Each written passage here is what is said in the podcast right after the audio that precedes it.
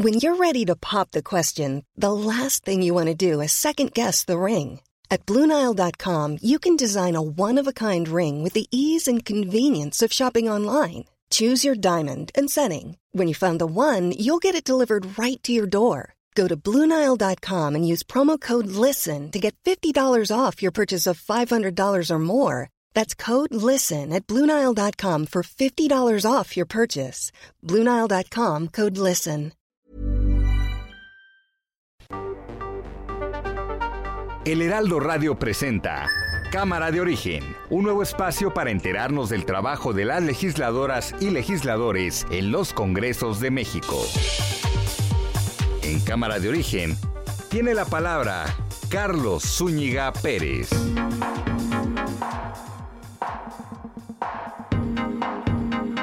Tal? ¿Qué tal? Muy buenas tardes. Gracias por acompañarnos en esta nueva edición de Cámara de Origen. Les saluda Carlos Zúñiga Pérez en este martes, martes 23 de noviembre de 2021. Se está generando mucha información. Precisamente en este momento ya están votando en el Senado de la República quién se integrará como ministra o ministro de la Suprema Corte de Justicia de la Nación. Le tendremos esa información, además de todas las reacciones a las noticias de las últimas horas.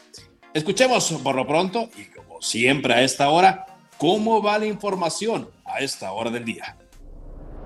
Hugo López Gatel. Se abrieron las escuelas el 30 de agosto y en ningún momento se ha presentado un repunte de COVID en la población escolar. Marcelo Ebrard. Lo que se acordó fue, que es bastante importante, es mejorar las capacidades para prevenir, detectar y responder a amenazas de enfermedades infecciosas. Vamos a trabajar los tres países para ese propósito. Eh, fabricar más componentes de las vacunas y equipo en América del Norte. Claudia Sheinbaum. El IMSS es una de las instituciones públicas más importantes de nuestro país. Con más de 78 años de existencia y a pesar del afán privatizador y de la corrupción de los anteriores gobiernos, mantiene hoy el IMSS como una de las columnas de un nuevo estado de bienestar.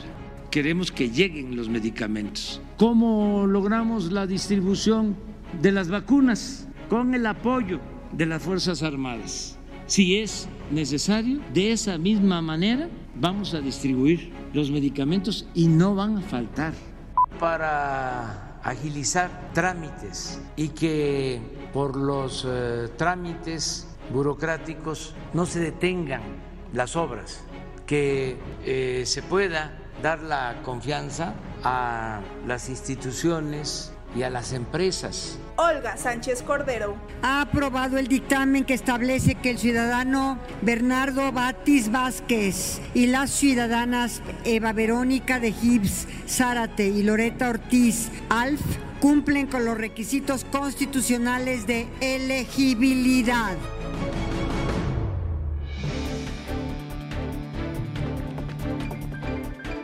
Y aquí más, más de la información del día. Le decimos, el Senado está eligiendo a quien será el nuevo ministro o ministra de la Suprema Corte de Justicia de la Nación en sustitución de Fernando Franco González Salas, quien concluye su periodo el próximo día 12 de diciembre. 106 y no fueron entregados 20. Correspondiente a. Correspondientes a senadora Cora Cecilia Pinedo Alonso, senadora Alejandra Lagunes Soto Ruiz, senador Raúl de Jesús Elena Angulo, senadora Eva Eugenia Galás Caletti, senadora Mayuli Latifa Martínez Simón, senador Marco Antonio Gama Basarte, senador... Bueno, se está llevando a cabo en estos momentos como escuchabas, se está llevando a cabo en estos momentos la votación. En un momento regresamos para escuchar aquí directamente el resultado final y conoceremos quién será el nuevo ministro, la nueva ministra de la Suprema Corte de Justicia. Y la coalición opositora Va por México en la Cámara de Diputados va a presentar una controversia constitucional ante la Suprema Corte de Justicia contra el acuerdo del presidente que define como asunto de seguridad nacional las obras de infraestructura, lo cual, según ellos, evita la transparencia. La Comisión de Hacienda y Crédito Público de la Cámara de Diputados aprobó eh, el nombre de Pablo Gómez como titular de la Unidad de Inteligencia Financiera en sustitución de Santiago Nieto. El proyecto se va a discutir el jueves ante el Pleno. Ocho cadáveres fueron colgados en árboles y puentes en tres comunidades del municipio de Fresnillo, en Zacatecas. Estos hechos ocurren un día, un día después de que el presidente López Obrador, más bien un día, a un día de que el presidente acuda a Zacatecas para presentar su plan de apoyo en materia de seguridad a esta entidad. Y bueno, estamos conociendo que el presidente López Obrador retiró el nombramiento de Arturo Herrera como miembro del Consejo de la Junta, más bien del Banco de México. Misael Zavala, cuéntanos más detalles de esto, adelante. Carlos, efectivamente, pues desde agosto el presidente López Obrador notificó al Senado de la República sobre el retiro del nombramiento de Arturo Herrera, exsecretario de Hacienda, y quien sería pues miembro de la Junta de Gobierno del Banco de México.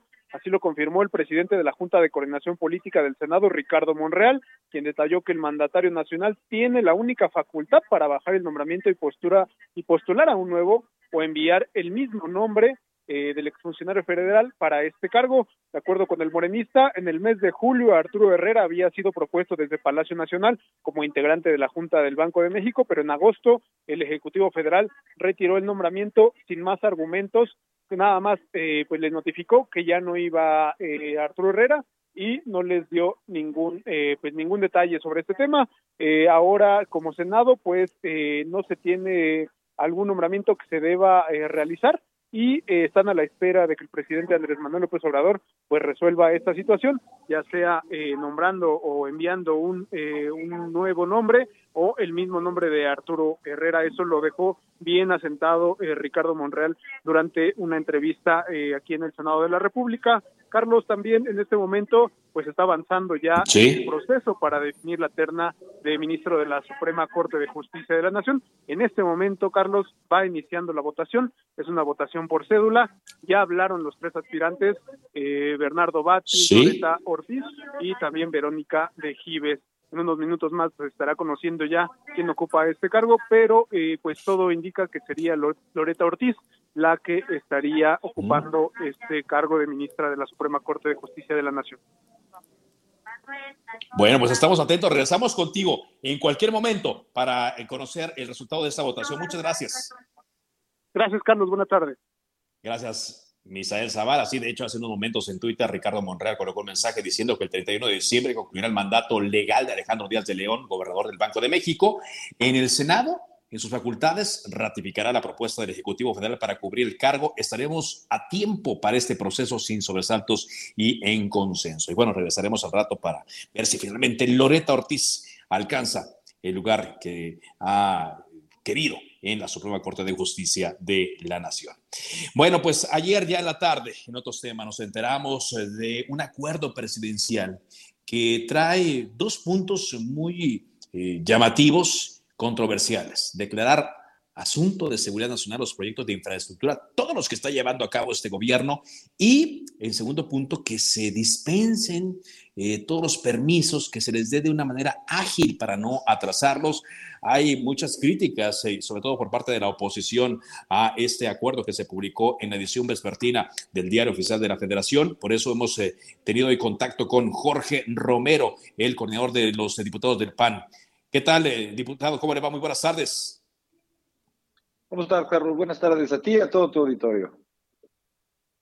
Gracias por tomarnos esta llamada, diputado. ¿Qué van a hacer desde el Partido de Acción Nacional? Bueno, primero, ¿cómo ven este asunto y qué piensan hacer como partido, no sé si como alianza, en torno a lo que nos enteramos ayer en la noche?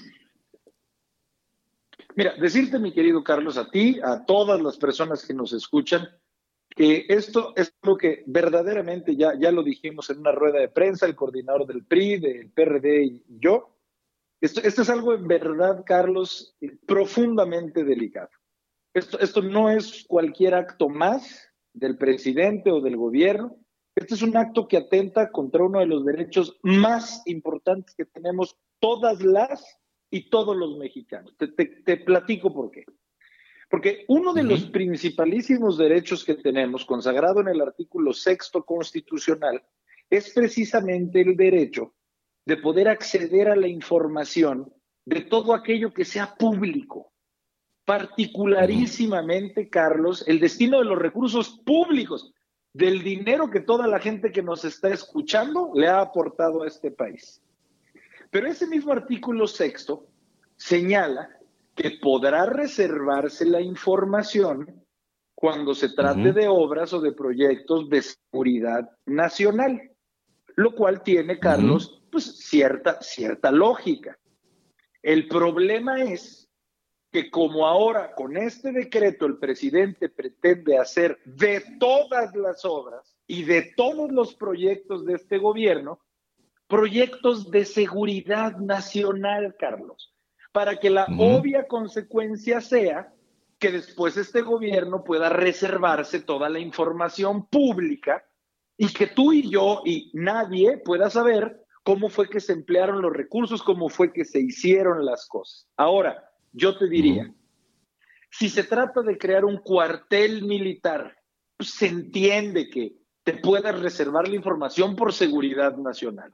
Si se trata de un proyecto de un C5, es decir, de, un espacio de infraestructura policíaca, pues se entiende que te lo puedas reservar por seguridad nacional.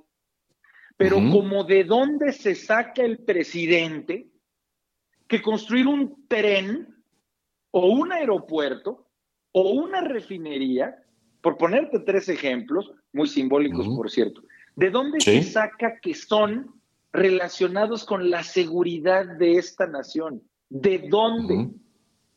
¿Qué, correlación tienen con el tema? Es obvio que si lo hacen es para poder eh, actualizar esa excepción a nuestro derecho de acceder a la información pública por decir que es cuestión de seguridad nacional. Esto es lo que refleja, Carlos, para contestar tu primer pregunta, es, es un talante cada vez más autoritario, cada vez más unilateral. Yo, como lo digo en las mañaneras, todo es amor, todo es disposición, todo es pluralidad, pero en los hechos, cada vez son más los hechos que lo que demuestran es autoritarismo y cerrazón.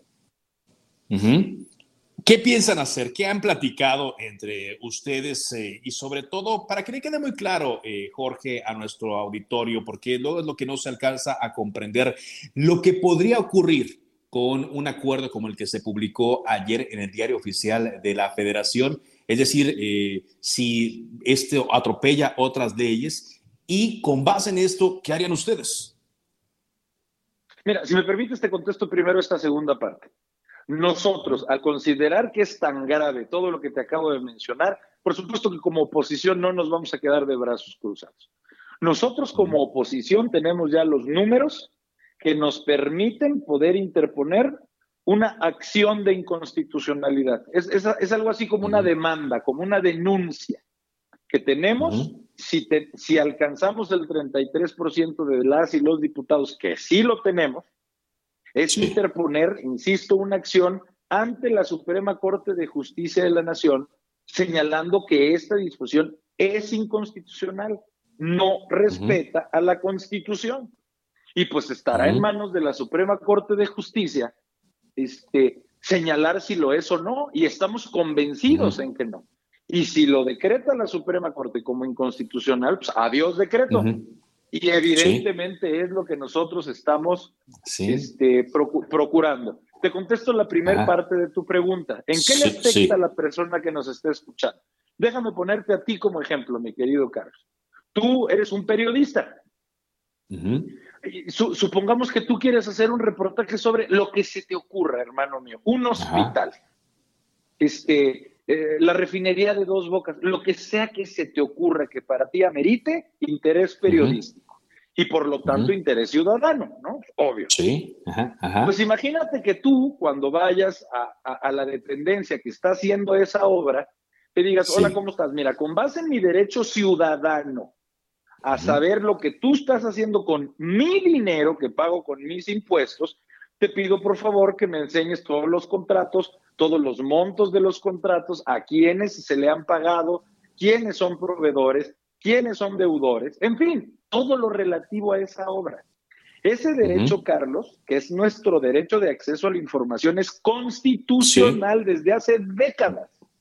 Bueno, imagínate que a ti lo que te respondieran fuera que con la penita no te van a poder contestar nada de lo que tú estás preguntando, porque esa obra de la que tú estás cuestionando este, gira en torno a la seguridad nacional.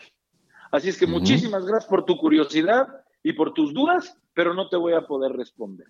Es, eso, Carlos, es regresarnos a los años 50. Eso es regresarnos este, siglos, un siglo en el pasado de México, en donde el gobierno hacía y deshacía sin que nadie se pudiera enterar.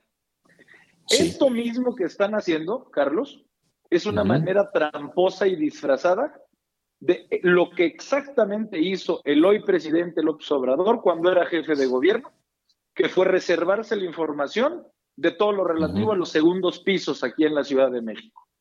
Nada más que la diferencia es que ahora no lo hace solo con una obra, sino que lo hace con todas las obras que él determine que se estén construyendo en su gobierno. Es de verdad inaudito, Carlos. Inaudito. Sí, ahora, diputado, es, eh, eh, decimos queda la Corte, es eh, el camino que ustedes van a seguir, el camino que así marca la ley para hablar de estos temas de constitucionalidad o no, pero la Corte lleva sus tiempos también, ya lo hemos platicado en varias ocasiones se tarda en ocasiones en dar entrada a estos recursos, en analizarlos, finalmente discutirlos. ¿Va, va a llevarse? ¿Ya lo han considerado esto así? Sí, estamos, estamos también conscientes de eso. ¿Para qué te digo? ¿Para qué te digo otra cosa, Carlos? sabemos que estamos en una escena en el que van a tener que cumplirse y agotarse pues, todos estos términos que tú mencionas. Pero pues eh, eso no va a restar ni por un gramo este, el peso de nuestra decisión de, combatir este, este acto, que insisto, nos regresa un siglo en el tiempo y que es una absoluta violación a, uno de los derechos más fundamentales, insisto, que es de acceso a la información. Y trae más graciosadas el decreto, ¿eh? Trae más, pero no sé de cuánto tiempo dispongamos, mi querido Carlos. No, no, no mucho, pero a, lo que voy es, eh, ustedes no importa, van a tomar este recurso que les da la ley, no importa el tiempo que se lleve, lo van a tomar, les queda esa posesión y no importa, ¿no? Como si, si, si, si lo ganen o, o, si lo pierden. Jorge Romero, gracias por habernos tomado esta llamada. Por, muchas gracias. Carlos, al contrario, muchas gracias a ti, saludos a ti y a toda la gente que nos escuchó. Estamos en contacto, Jorge Romero, el coordinador de los diputados del Partido Acción Nacional en la Cámara de Diputados. Bueno, vamos a estar atentos a ver cómo va este procedimiento, amén de otros que también algunas asociaciones han dicho que podrían, podrían empujar. Bueno, ayer, ayer en el Heraldo de México, ya en otros temas, ayer en Heraldo de México platicábamos sobre la publicación, el encarte especial Ruta 2022 con las encuestas eh, que se dan a conocer, las primeras en torno a las preferencias electorales. Decíamos, no hay números eh, todavía definitivos porque se midió a los partidos políticos, no se han medido nombres. Estas mediciones es muy seguro que se muevan tan pronto ya le pongamos un rostro, un nombre a cada partido político acompañando la intención de voto. Así es que agradezco mucho que esté conmigo Daniel Gutiérrez Castorena. Daniel es senador de Morena por el estado de Aguascalientes y ha sonado también su nombre para ser el candidato a la gubernatura. Gracias por acompañarnos. Sí, buenas, buenas tardes muy amable, qué bueno que está eh, con, nosotros. Eh, pues, eh, ¿qué le parecieron estas encuestas? ¿Estos números los ve muy difíciles, complicados? Los de los que salieron en Aguascalientes. Así es, que dan una pues preferencia al Partido de Acción Nacional pues con el 40.11% y a Morena con el 24.17%. Sí, han estado sacando muchas encuestas, pero todos sabemos que al final, bueno, pues la encuesta definitiva es la encuesta de la ciudadanía. Eh, nosotros estamos pasando por un proceso en donde se le dio facultades al Consejo Estatal de nombrar a cuatro representantes por votación de los consejeros y entre ellos me incluyeron a mí. Bien. Después esto pasó al Consejo Nacional y el Consejo Nacional ratificó la decisión del Consejo Estatal. Pues ahí, ahí estamos. Este es facultad del Consejo Nacional de Elecciones poner todavía a dos personas más, si así lo consideran pertinente, de acuerdo a las características de las personas que no hayan quedado puestas por el Consejo Estatal.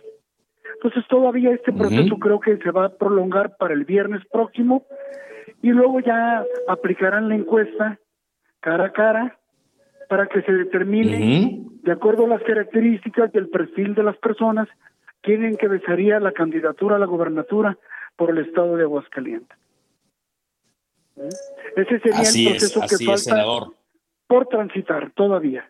Ese es por transitar. Digamos, eh, están los estatutos, son varios eh, las formas que hay para elegir a los candidatos. En este caso se seleccionó la encuesta. ¿Usted ve como una ventaja esta fractura que hemos visto en el Partido Acción Nacional referentemente al Estado de Aguascalientes? Se ha mencionado mucho porque históricamente eh, Acción Nacional pues sacaba sus candidatos y, y sí había pues como en todo partido hay contradicciones. A partir de que pues las gentes quieren ser candidatos. Pero nunca se había visto una ruptura tan fuerte al interior del Partido Acción Nacional en donde incluso pues se está judicializando. Creo que esto los lleva pues a una mayor confrontación.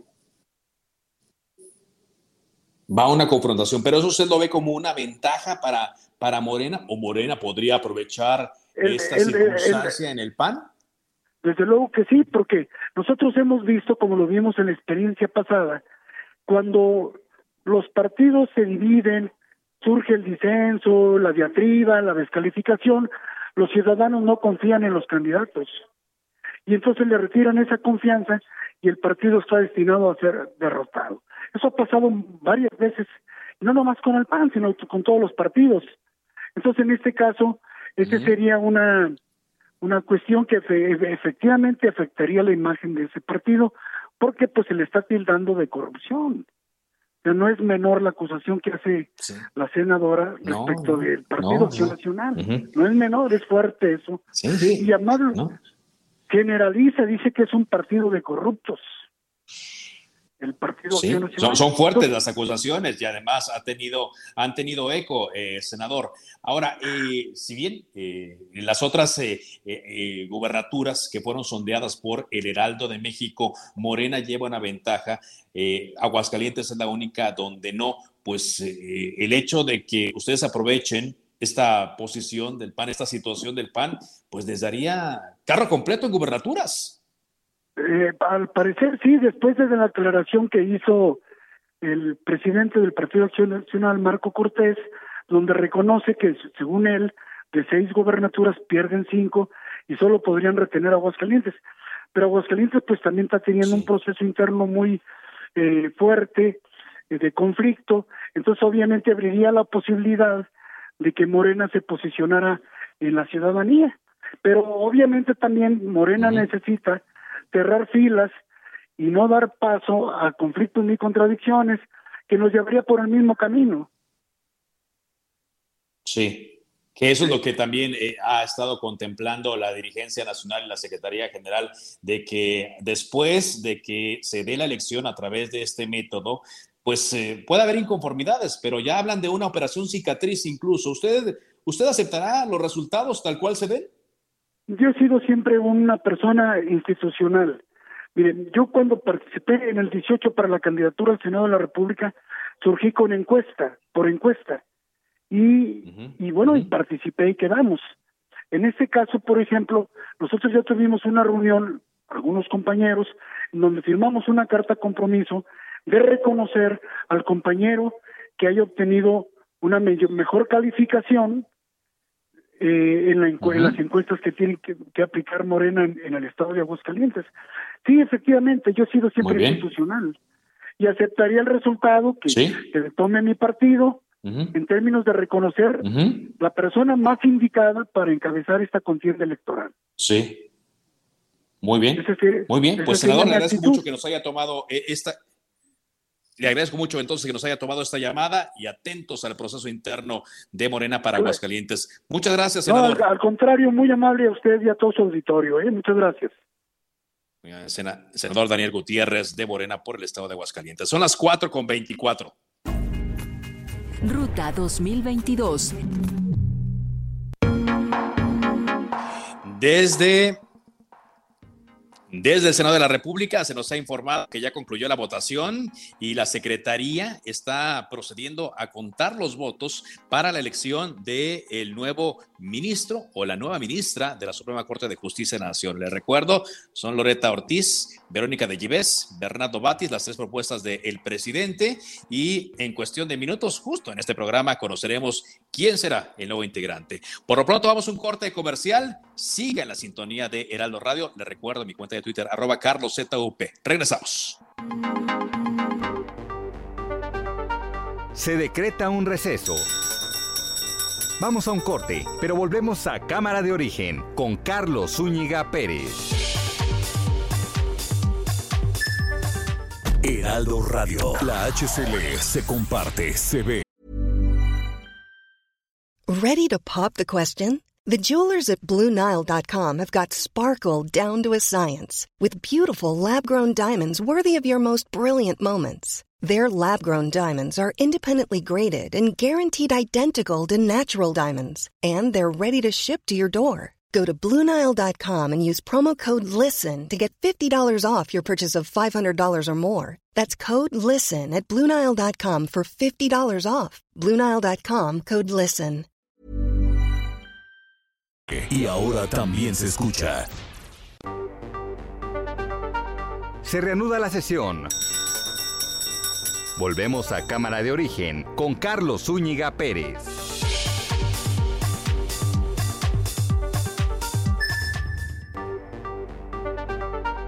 Contacte a Carlos Zúñiga Pérez en Twitter, Facebook e Instagram como arroba carloszup.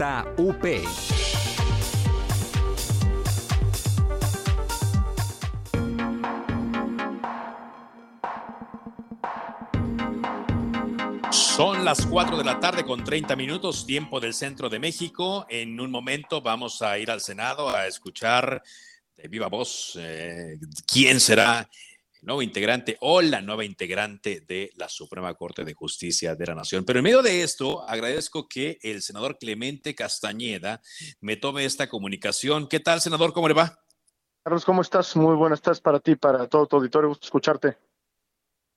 Igualmente, senador, pues ayer dábamos cuenta aquí en Cámara de Origen, pues no sé si llamarlo como una especie de enroque, un cambio en las posiciones de el senador Dante Delgado, quien le deja a usted la eh, coordinación de la bancada naranja en el Senado de la República y él se va al partido. ¿De qué se trata esto, senador? A ver, yo concluyo mi encargo como dirigente nacional de Movimiento Ciudadano el próximo 4 de diciembre. Eh, fui durante tres años coordinador, me tocó, como tú lo sabes, enfrentar el proceso electoral del, 2020, del, 2021, digo yo, con buenos resultados, con buenas cuentas, y las senadoras y senadores de Movimiento Ciudadano me han hecho una invitación que me honra muchísimo para que pueda eh, fungir como coordinador parlamentario de cara al próximo periodo. Y en ese sentido, eh, parte de este impulso, parte de esta promoción, pues también se lo debo al senador eh, Dante Delgado, quien ha eh, procurado siempre eh, mantener una armonía al interior de nuestro grupo parlamentario y evidentemente, pues él está en condiciones de decidir, de replantear también su ruta política que podría ser hasta hacia Movimiento Ciudadano. Así es, pero entonces eh, usted se hace cargo del Senado, de la bancada de los senadores. ¿Y cuál será la perspectiva entonces con, Dante Delgado? Digo, sabemos que él, eh, si bien no lleva las eh, tareas operativas, pues está cerca, siempre muy cerca de la directiva del de Partido Movimiento Ciudadano. ¿Qué es lo que hará ahora? Bueno, él, e, esa es una pregunta que en todo caso habría que hacerle a él. La Asamblea Nacional de Movimiento Ciudadano eh, se reunirá en los próximos días, los primeros días de diciembre. El 4 de diciembre tenemos la Asamblea Democrática Nacional, que es la que tendrá que resolver quién debe ser la o el próximo coordinador nacional e incluso también el presidente o presidenta del Consejo Nacional, que digamos son las dos posiciones en nuestra organización interna más relevantes. Muy bien, ahora, Clemente Castañeda. ¿Qué hará desde esta posición de coordinación de Movimiento Ciudadano en el Senado? Pues son varias cosas las que tengo en mente. La primera de ellas es, por supuesto, seguir manteniendo la posición política que ha mantenido Movimiento Ciudadano eh, en, esta legislatura, de oposición responsable, de oposición constructiva, donde no dudemos ni un ápice en oponernos a las ocurrencias y dislates que vienen del gobierno federal, incluidos de la presidencia, pero que también estemos siempre en una posición eh, de inteligencia, de diálogo con aquellas propuestas que le beneficien al país. Y creo que en este sentido es muy importante dejar claro que el Movimiento Ciudadano ha sido parte fundamental del bloque de contención que se ha construido en el Senado de la República y que nos ha permitido salvaguardar eh, la Constitución y muchos de los nombramientos que aquí se toman. Así es que creo que esa labor eh, eh, deberá redoblarse y encontrarán siempre en Movimiento Ciudadano ese rol de oposición responsable, como lo decía hace algún momento, y por supuesto yo me abocaré a ello. Y por otro lado, pues no descuidar mi papel también como representante de Jalisco. A final de cuentas, yo soy senador de mayoría por Jalisco y siempre Jalisco mantendrá eh, toda mi atención y toda mi solidaridad. Viene esta etapa que usted ha mencionado, estoy platicando con el senador Clemente Castañeda, en torno a la discusión de reformas constitucionales, ¿no? Ya está la reforma electoral planteada, bueno, no planteada, sino ya encaminada, que sería el próximo año, está la reforma a la Guardia Nacional y esta reforma eléctrica de la cual hemos hablado mucho. Y se habla también del papel del partido Movimiento Ciudadano, sobre todo en la Cámara de Diputados. El senador, con su experiencia como dirigente partido, con lo que me está diciendo que van a actuar en la eh, Cámara de Senadores, ¿será el mismo tenor que escucharemos en la Cámara de Diputados para la discusión primaria de esta reforma, la eléctrica? Sí, sin duda. A ver, en este caso particular ya hemos fijado tanto en el Senado como en la Cámara de Diputados la posición del Movimiento Ciudadano y hemos dicho con todas sus letras es inadmisible que pase en los términos en los que está planteada esa reforma. Y le hemos hecho eh, todas eh, las críticas públicas y privadas a un planteamiento que consideramos eh, regresivo y que pondría en entredicho el modelo de desarrollo y el futuro de México. Entonces, lo digo con toda claridad, tal cual está planteada, que no cuenten con nosotros y además, pues creo que no exagero si digo que si Movimiento Ciudadano, que puede hacer mayoría constitucional, en el caso del Senado no va a esa reforma, pues difícilmente saldrá. Como tampoco veo viabilidad en las otras dos reformas eh, que tú comentabas, pues la reforma política como se está planteando, pues lo que eh, está o lo que esconde eh, es ese deseo que tiene una parte del régimen oficial de apoderarse del proceso electoral porque le estorban los órganos autónomos y por otro lado, pues el planteamiento de hacer eh, o fortalecer la militarización del país, pues tampoco va a contar con el aval de Movimiento Ciudadano. ¿Estamos dispuestos a discutir reformas de carácter constitucional? sí, pero en otros términos y con un planteamiento distinto en otros términos, aunque ellos están muy echados para adelante. Recordemos que la semana pasada incluso hubo una reunión de los diputados con el presidente con la intención de, sacarlo. Incluso hay ya una intención en diputados de, ir discutiendo, de ir dictaminando, quizás hasta de, votarla sin el apoyo de, la, de, la oposición. Vaya, sin el apoyo para el proceso legislativo. ¿Están preparados para eso también? Sí, por supuesto que sí, pero además los números no, bien, no mienten, no tienen condiciones de generar una mayoría constitucional y por eso pues yo dudo mucho eh, eh, que ellos eh, sigan avanzando en esos términos. Ahora sí que es un asunto estrictamente numérico y en el caso del Movimiento Ciudadano estamos muy firmes y preparados, no solamente para frenar esta iniciativa, sino para argumentar las razones de por qué creemos que será una iniciativa nociva, perjudicial para la vida de las y los mexicanos. Muy bien, eh, senador, pues le agradezco mucho que nos eh, haya tomado esta, esta comunicación. No descarto conforme ya se vayan preparando estas iniciativas y conforme vayan llegando a la Cámara de Senadores a platicar con ustedes. Por cierto, nada más una última pregunta, eh, senador, ¿cuándo, ¿cuándo, ratifican o no el presupuesto? ¿Lo discuten? No, al Senado de la República no le toca esa parte. Ya, ya, tuvimos una larga discusión en la ley de ingresos, que por cierto votamos a favor, que es la parte que le toca al Senado, pero recordemos que el presupuesto pues es prerrogativa exclusiva de la Cámara de Diputados. Muchas gracias, estamos atentos. Gracias, un abrazo, muchos saludos. Hasta luego. Justamente ahí en el eh, Senado ya se eligió a nuevo integrante de la Suprema Corte de Justicia de la Nación, Misael Zavala, te escuchamos. Carlos, buenas tardes. Pues hace unos minutos ya, con 92 votos a favor, el Pleno del Senado eligió a Loreta Ortiz Halp como ministra de la Suprema Corte de Justicia de la Nación para ocupar la vacante que deja el ministro José Fernando Franco González Salas. En este momento, la presidenta de la mesa directiva del Senado, Olga Sánchez Cordero, pues está tomando ya la protesta a Loreta Ortiz y eh, bueno, en una votación con cédula y en urna, el Pleno del Senado se decantó por la doctora Ortiz Halp, quien competía en una terna enviada por el presidente Andrés Manuel López Obrador, eh, compuesta también por Bernardo Batis y Verónica Vejive Zárate. Eh, de los 114 senadores presentes, Loreta Ortiz recibió 92 respaldos, por lo que reúne dos terceras partes de la Cámara Alta, mientras que Bernardo Batis obtuvo ocho votos y Verónica de Gives nueve. También se registraron una abstención y cuatro, cuatro votos en contra. Pero ¿qué te parece si vamos a escuchar el momento de la votación? Se emitieron un total de 114 votos en la urna, de los cuales se emitieron ocho votos a favor del ciudadano Bernardo Batis Vázquez.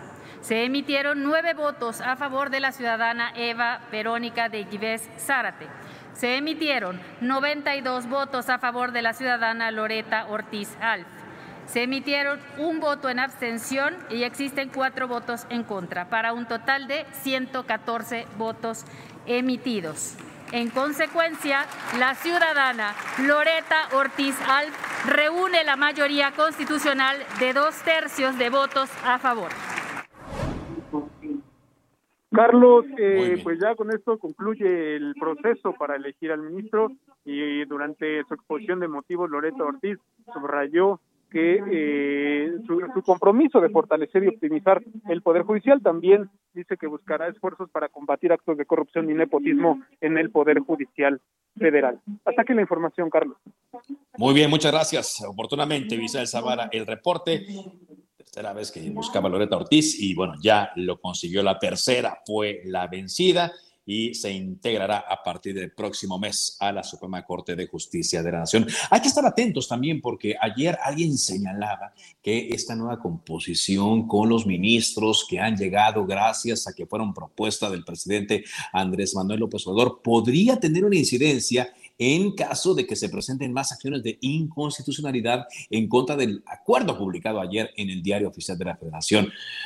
Atentos y apunten en la agenda para los siguientes días. A propósito, el Instituto Nacional de Transparencia y Acceso a la Información y Protección de Datos Personales, el INAI, informa que está preparando ya una controversia constitucional ante la Suprema Corte de Justicia en contra de este acuerdo por el que los proyectos y obras de infraestructura del Gobierno de México son considerados de interés público y seguridad nacional.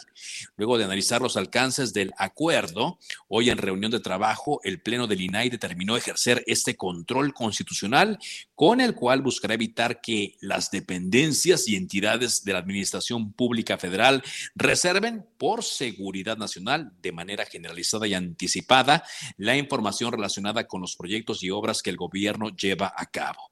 Se advierte una posible transgresión al artículo sexto de la Constitución, en tanto que la seguridad nacional es un presupuesto de reserva de la información, de acuerdo al artículo 113 de la Ley General de Transparencia y acceso a la información pública. En ese sentido, se corre el riesgo de que los sujetos obligados que generan información de estos proyectos puedan pretender reservar información con base en el acuerdo, lo cual vulneraría el derecho de acceso a la información. Es parte de este boletín que da a conocer el Instituto Nacional de Acceso a la Información y Protección de Datos Personales, el INAI, que como era de esperarse, pues tenía que reaccionar a esta determinación que se dio a conocer ayer ya por la tarde en el diario oficial de la federación en su edición vespertina. Bueno, pues en estos momentos está hablando eh, Olga Sánchez Cordero, la presidenta de la mesa directiva del Senado, luego de la elección de Loreta Ortiz como nueva ministra de la Suprema Corte de Justicia de la Nación. Escuchemos un momento La realidad. México gana hoy en la lucha por la igualdad, porque la integración de los órganos no tiene por qué olvidar al género femenino. México gana hoy porque la persona electa tiene los elementos suficientes para la independencia y la autonomía en el ejercicio de la magistratura constitucional. México tiene hoy cuatro ministras en el Tribunal Constitucional. Felicito a la ministra electa, felicito a quienes la hemos elegido y felicito a México porque hoy da un salto cuántico en materia de igualdad. Muchas felicidades. Bueno, pues es la presidenta de la mesa directiva del Senado de la República, Olga Sánchez Cordero, quien, por cierto, ya tuvo experiencia, usted lo sabe, como ministra de la Suprema Corte de Justicia de la Nación, señalando esto, señalando esto, que son cuatro ministras y dice da un salto cuántico ya en la Suprema Corte al tener cuatro ministras que estarán trabajando a la parte de sus compañeros hombres. Y la verdad es un paso importante en la política en general y en el trabajo y la presencia de las mujeres. Nunca antes habíamos tenido tantas diputadas, paridad de género, nunca antes habíamos tenido tantas senadoras y nunca antes habíamos eh, tenido eh, cuatro ministras de la Suprema Corte de Justicia de la Nación. Interesante será ver el camino que toma la Corte con la incorporación de Loreta Ortiz. Cuando son las 4 con 45 tiempo del centro de México, vamos contigo, Mayeli Mariscal, hasta Jalisco, porque el gobernador Enrique Alfaro dio información sobre la investigación del asesinato de su antecesor, Aristóteles Sandoval. ¿Qué fue lo que dijo Mayeli? Te escuchamos. Hola, ¿qué tal? Muy buenas tardes. Buenas tardes a la victoria. Pues dijo el gobernador que ya está resuelta prácticamente esta investigación sobre el asesinato del exmandatario Jorge Aristóteles Sandoval, aunque aclaró que solamente hace falta que se detengan a los autores materiales, un hombre y una mujer, eh, de los cuales pues ya hay una orden de aprehensión. Sin embargo, pues dijo que hasta estos momentos la Fiscalía del Estado ha llevado a cabo las investigaciones sobre este caso y que prácticamente ya está resuelto, solamente hace falta eso. Adicionalmente, eh, pues mencionó que los últimos incidentes que se han suscitado en materia de seguridad en el municipio de Puerto Vallarta, pues han sido relacionados con el crimen organizado, con lo cual, eh, pues no debe de cambiar. Dice que la percepción ciudadana de este municipio es que es un lugar seguro y pues muestra de eso es que también se está eh, reincorporando todo el aspecto turístico a este lugar. Sin embargo, pues también eh, mencionó que se van a reforzar con algunas cámaras de vigilancia para el próximo año eh, lo que es eh, la zona metropolitana de Puerto Vallarta. Y también adicionalmente el próximo 11 de diciembre los ciudadanos de Puerto Vallarta tendrán la oportunidad de participar en esta consulta ciudadana sobre el pacto fiscal para decidir si se debe de revisar o no este pacto que se tiene con la federación y sobre todo la distribución de recursos eh, federales para las entidades. Esa es la información. Muy bien, pues ojalá de pronto conozcamos esta investigación que dio el eh, gobernador, que dijo el gobernador Enrique Alfaro, que ya estaba, más bien los habitantes, que son los que se merecen, los habitantes de Jalisco y la familia de Aristóteles Sandoval. Muchas gracias por este reporte, Mayeli. Excelente tarde para todos. Hasta luego. Ayer platicábamos eh, más o menos eh, a esta hora con el, director de una organización llamada Red Familia, Mario Romo, sobre un desplegado que se publicó, por cierto, en la página 3 de El Heraldo de México, en torno a una serie de reformas que se están preparando en la Cámara de Diputados en materia de igualdad sustantiva y diversidad sexual. Pero hay novedades, por eso agradezco que esté con nosotros Aleida Alavés diputada de Morena, vicecoordinadora, y quien eh, pues eh, está muy atenta a esta situación. De hecho, el señor Romo la mencionó directamente el día de ayer, por eso eh, le agradezco mucho que nos haya tomado la llamada. ¿Qué tal, diputada? ¿Cómo está? Hola, ¿qué tal? Buenas tardes, a tus órdenes. Muchas gracias. ¿Qué pasó en la Comisión de Puntos Constitucionales, diputada, con este dictamen del paquete de reformas a la Constitución en materia de igualdad sustantiva y diversidad sexual? Bueno, pues eh, a partir de la solicitud del PAN y del PRI, se pospuso la discusión de este dictamen para otro momento, eh, porque bueno, había inquietudes sobre algunas, eh, pues, eh, publicaciones que se están haciendo sobre todo en redes de los contenidos de este dictamen.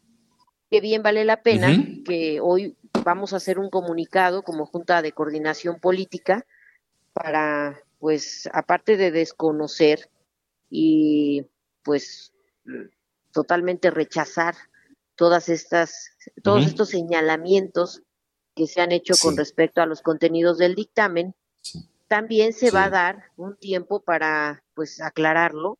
No vamos a permitir que se tergiversen las cosas. Y bueno, pues los grupos parlamentarios piden que sus diputadas, diputados conozcan el documento para que evitemos esas eh, calumnias. Ah, y bueno, pues eh, pero hay errores, eh, hay, un error de percepción, diputada, por parte de esas organizaciones que firmaron ayer el, desplegado. digo, sé que es amplio, sé que son muchos temas, pero ¿en qué están, en qué están equivocados? No estamos dando pauta en ningún momento a no reconocer que tenemos que hacer valer el interés superior de la infancia. Y este pasa por su protección y en el caso de la sexualidad se hace un reconocimiento explícito de la libertad que toda persona tiene y es ahí donde ponen que una persona pues puede ser un niño, un adulto. No, la Constitución no puede estar eh, habilitando cosas que son prohibidas, como la pederastia, la pedofilia, eso es algo totalmente fuera de lugar, desagradable hasta en su propia mención. Y, claro que no, claro que no es el contenido del dictamen. Por eso estamos en una mesa de trabajo desde hace ya varios días, desde que nos mandató la Jucopo a, a sacarlo adelante, con diputadas de todos los grupos parlamentarios, revisando la redacción. Claro que hay diferencias, eso siempre lo hemos pues visto, reconocido, debatido, pero de ahí a que estemos habilitando este tipo de cosas está completamente fuera de lugar. Además, no es un dictamen que estemos inventando, viene de la anterior legislatura, tuvo parlamento abierto, fue casi un año de discusión en parlamento abierto con especialistas en todas las materias que estamos tocando, y es en los más altos estándares de los tratados internacionales de los que México es parte. Hay una sentencia al Estado mexicano por el caso Campo Algodonero, que todos mundos conocemos y sabemos ahí la omisión y la revictimización a las mujeres. Cuando no se hizo una eh, investigación acorde a derecho, al debido proceso, a la... No, no, no, toda serie de omisiones que ahora estamos mandatando al Estado a que eso se atienda. Y bueno, pues Sí, eh, a que se vea. Lo que ellos decían es que no se podía discutir todo en un paquete, sino que querían que se discutiera iniciativa por iniciativa. ¿Esto es factible, diputada? Ya lo hicimos. Es factible, claro, pero ya lo hicimos. Ya lo hicimos, lo hicimos el, año pasado, en febrero del año pasado, desde febrero del año pasado. Y bueno, pues eh, esto estuvo en manos de todos los grupos parlamentarios. Y bueno, pues Sí. Claro que no puedo dejar de reconocer y de, y de asumir que si hay inquietudes y planteamientos que sean atendibles, los estamos atendiendo en redacción, en técnica legislativa, en conceptos, ¿no? Porque tampoco decimos todo todo texto es perfectible. Pero de ahí a que haya señalamientos como los que han estado haciendo, eh, que, que, que te comenté hace un momento, totalmente fuera de lugar. Es algo inaceptable. Ahora, Hoy mismo son temas estamos sacando un desplegado. Sí. Ah, un desplegado, sí, sí, le escucho. En el desplegado se hace ver cómo eh, estos contenidos solamente están acreditando la progresividad de los derechos de las mujeres, el que la violencia cese contra nosotras de parte del Estado y que entonces todas las instituciones hagan valer los criterios de paridad, de perspectiva de género, de lenguaje incluyente. Decían algunos diputados, pero eso para qué si ya, ya está. o ya existe en un tratado internacional, ¿para qué volverlo a poner? Porque no se hace valer. Pero no en las leyes mexicanas. Bueno, sí. Ahora, diputada, me queda un minuto, un minuto nada más. Le, pregunto, son temas muy polémicos eh, y son temas en donde muchas veces no puede haber opinión. Con este antecedente, ¿usted cree que en esta legislatura sí podamos ver la discusión y en su caso aprobación de este paquete que vimos? Pues yo espero que sí, porque además somos la legislatura ahora sí de la paridad y tenemos que actuar en congruencia. Muy bien. Diputada Leida Alavés, le agradezco mucho que nos haya tomado esta llamada. Muchas gracias a tus órdenes. Gracias, la diputada Leida Alavés del Partido Movimiento de Regeneración Nacional, vicecoordinadora de esta bancada, diciendo que, bueno, pues por lo pronto la Comisión de Puntos Constitucionales lo retira pero que ellos están en la disposición de seguir discutiéndolo. Lo decíamos desde ayer, ¿no? Aunque en algunos casos son eh, temas eh, de libertades personales que ya han sido discutidas eh, por la Corte, requieren convertirse en ley para que todo mundo lo respete y, lo avale. Pero al ser temas polémicos, no creemos que haya una discusión pronto y quizás hasta después de que pasen las elecciones, aunque ahora pues ya sabemos hay elecciones muy, muy seguido y quizá este tema se va a ir pateando y pateando y pateando cada vez más. De esta forma llegamos a la parte final de Cámara de Origen. Gracias eh, por habernos acompañado. Quédense en la frecuencia de Heraldo Radio. Viene enseguida referente informativo. Mi nombre es Carlos Zúñiga Pérez. Le recuerdo mi cuenta de Twitter, arroba carloszup. Ahí estamos en contacto. Por ahora es cuanto. Buenas tardes.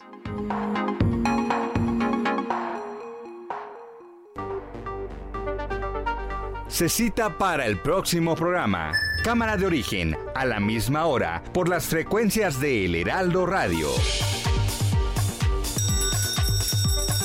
Se levanta la sesión.